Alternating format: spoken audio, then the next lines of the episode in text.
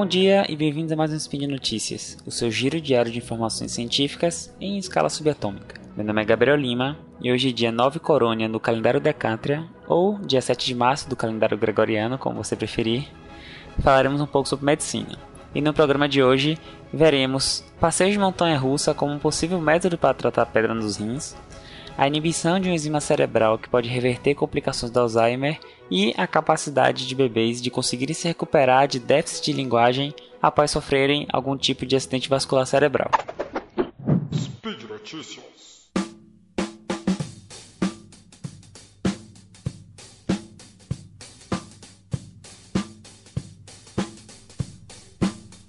Bom, um estudo publicado nos Estados Unidos, que foi até noticiado pela, pelo New York Times, levantou a seguinte hipótese: será que um passeio de montanha-russa pode ajudar a eliminação de cálculos renais? Bom, a, ideia assim, a, a princípio, parece bastante boba, mas ela partiu de relatos de diversos pacientes que reportaram a passagem espontânea de cálculos renais pelo seu trato urinário e a posterior eliminação pela urina após andarem no brinquedo chamado Big Thunder Mountain Railroad no Parque Magic Kingdom em Orlando. Diversas pessoas relataram ter expelido cálculo renal algumas horas após a visita ao parque, sendo que todas elas andaram no mesmo brinquedo durante sua visita, o que acabou intrigando alguns cientistas que resolveram investigar melhor esse fenômeno. Então a ideia do estudo basicamente foi produzir um modelo anatômico de alta fidelidade, baseado no trato urinário de um adulto, e então esse modelo foi levado para o passeio de 20 voltas na famosa atração do parque. Sim, uma peça de silicone andou 20 vezes seguidas de montanha russa. O modelo de silicone foi colocado em posição anatômica esperada para esse tipo de passeio, e possíveis variações foram levadas em conta, porque também não adianta fazer o modelo e deixar ele de qualquer forma. Então ele foi colocado no vagão de tal forma que imitasse a posição de um humano vivo andando de montanha-russa. Essa montanha-russa ela não fica de ponta cabeça durante seu percurso, e de que dura em torno de 2 minutos e 30 segundos. Porém, possui momentos de curvas que são muito fechadas e quedas abruptas durante seu percurso. E essas características podem até ajudar a explicar um pouco por que ela poderia ajudar na saída de um cálculo renal, de uma pedra no rim. Então, um total de 60 cálculos, 60 pedrinhas de oxalato de cálcio, que serão os cálculos renais, foram avaliados durante o percurso, com diversas variáveis sendo controladas, desde o tamanho do cálculo, por exemplo, e a sua localização do modelo, até a posição do vagão onde estava o modelo, porque talvez exista alguma diferença entre andar mais na frente no vagão e andar mais no fundo do vagão.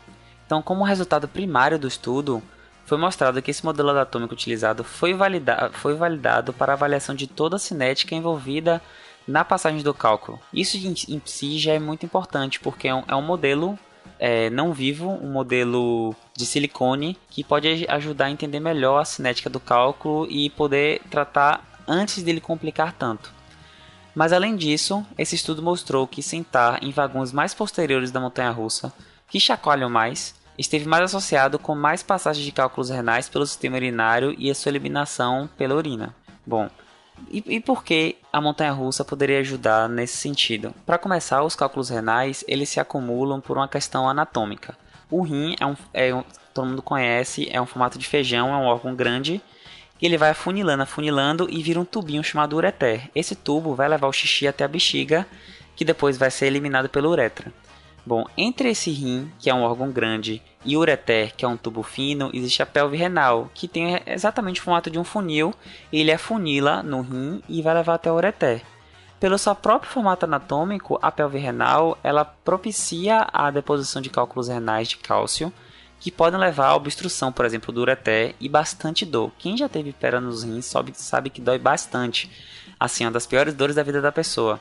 Então, talvez o passeio de montanha russa possa ajudar, principalmente nessas curvas abruptas, nessas quedas, nessas curvas, nessas curvas fechadas, possa ajudar no chacoalhar a expelir esses cálculos, principalmente cálculos menores. Bom, claro que existem diversas variáveis que podem interferir em todo o processo, como por exemplo o tamanho das pedras de cada um possa ter, a quantidade de pedras, porque algumas pessoas, principalmente aquelas que têm predisposição genética, têm diversas pedras nos rins, diversos cálculos e além disso, existem as, as variações anatômicas de cada pessoa para cada pessoa que podem variar.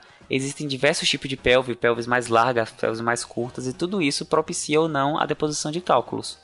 Mas, de toda forma, após você consultar o seu urologista de confiança, dar um passeio de montanha-russa pode, além de ser bastante divertido, eliminar algumas pedrinhas, algumas pedrinhas de cálcio que futuramente podem trazer bastante desconforto e dor.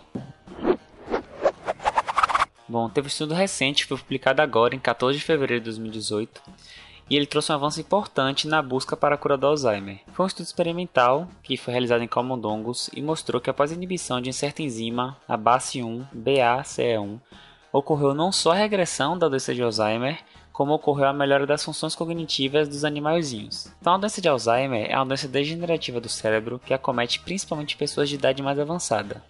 Se você for pegar, se a gente for pegar todas as causas de demência, seja elas vasculares, psicológicas, etc, etc, a doença de Alzheimer vai responder por mais da metade das causas de demência, então ela realmente é uma doença de muita importância, muito impacto social, e é por isso que ela vem sendo bastante estudada nos últimos tempos. Bom, e, e como ocorre essa degeneração? A, o mal de Alzheimer ele é caracterizado por um acúmulo de peptídeo beta-amiloide dentro dos neurônios. E por que isso acontece? Ocorre a, a, no decorrer do tempo uma falha na cascata de degradação de proteínas e essa falha na cascata acaba gerando produtos irregulares que vão se acumular dentro dos neurônios. Esse acúmulo com o passar dos tempos vai matando essas células, vai matando os neurônios e depois de alguns anos vai levar a um estado demencial na pessoa que sofre do mal. Bom, então esse estudo ele baseou-se na inibição da enzima BACE1, que é uma enzima que possui papel importante na produção de beta-amiloide. E, e os resultados foram bastante é, otimistas, foram bastante interessantes e mostrou que a inibição da base, da base 1 se mostrou bastante efetiva na redução de placas de acúmulo de peptídeo, chegando a praticamente zero após alguns meses. Quando você compara, por exemplo, os ratinhos com 10 meses de vida, enquanto o grupo que teve a inibição da base 1 tem zero placas por, por campo por sessão, o grupo controle, o grupo normal, tem de 1000 a 1100 placas. Então, realmente é um resultado bastante importante que mostrou uma redução muito relevante de, de acúmulo de proteína, que basicamente é, o, é responsável pela degeneração e pelo Alzheimer. Então, o resultado de, de, desse estudo, apesar de ter sido realizado em animais de teste, ele abre portas para a produção futura de fármacos, por exemplo, que inibam essa mesma enzima em humanos, que vão levar possivelmente à reversão da doença de Alzheimer. O grande problema disso, e na verdade é um problema que se repete em muitas doenças da cabeça, ou seja, do sistema nervoso central, é a ação específica do fármaco. O fármaco tem que ser muito específico. Por quê? Essa proteína BACE1, essa enzima, ela também tem outras funções dentro do sistema nervoso central. Acredita-se, por exemplo, que ela tenha papel na comunicação entre os neurônios. Então é importante que essa inibição da BACE1 tem que, tem que se dar de tal forma que ela impeça a produção de placas de, placas de acúmulo, ou seja, impeça a progressão e faça a regressão da doença de Alzheimer, mas ela também não interfira no processo natural de comunicação neural, porque senão também não adianta você tratar uma coisa e acabar piorando outra.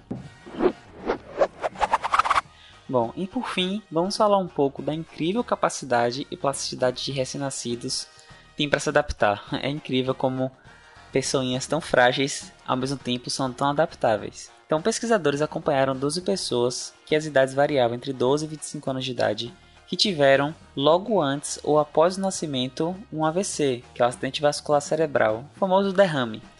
E eles tiveram esse AVC na mesma região do hemisfério esquerdo. Essa região do hemisfério esquerdo, ela é sabidamente conhecida por ser a região responsável pelo uso e entendimento da linguagem. Por exemplo, pessoas adultas que sofrem um infarto, sofrem um AVC nessa região, elas normalmente perdem a capacidade para a linguagem.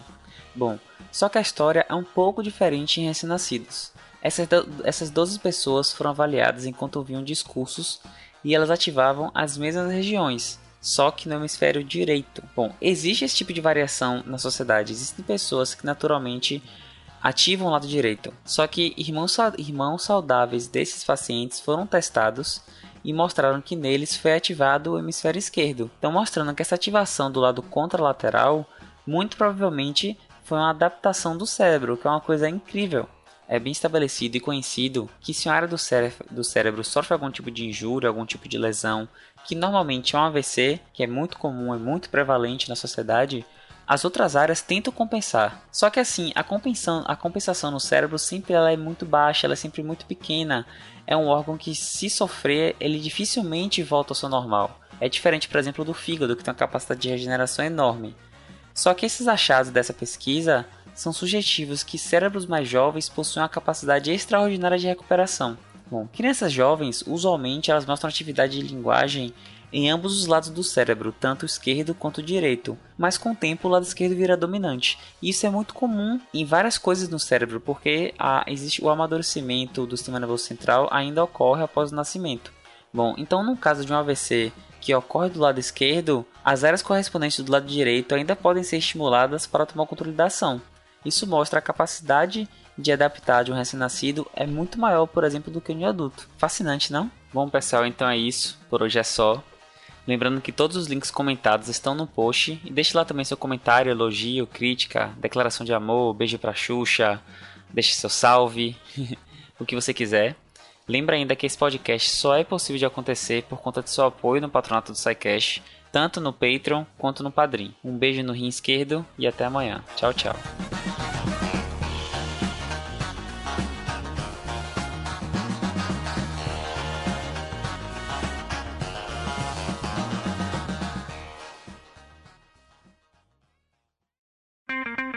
Edição por Felipe Reis.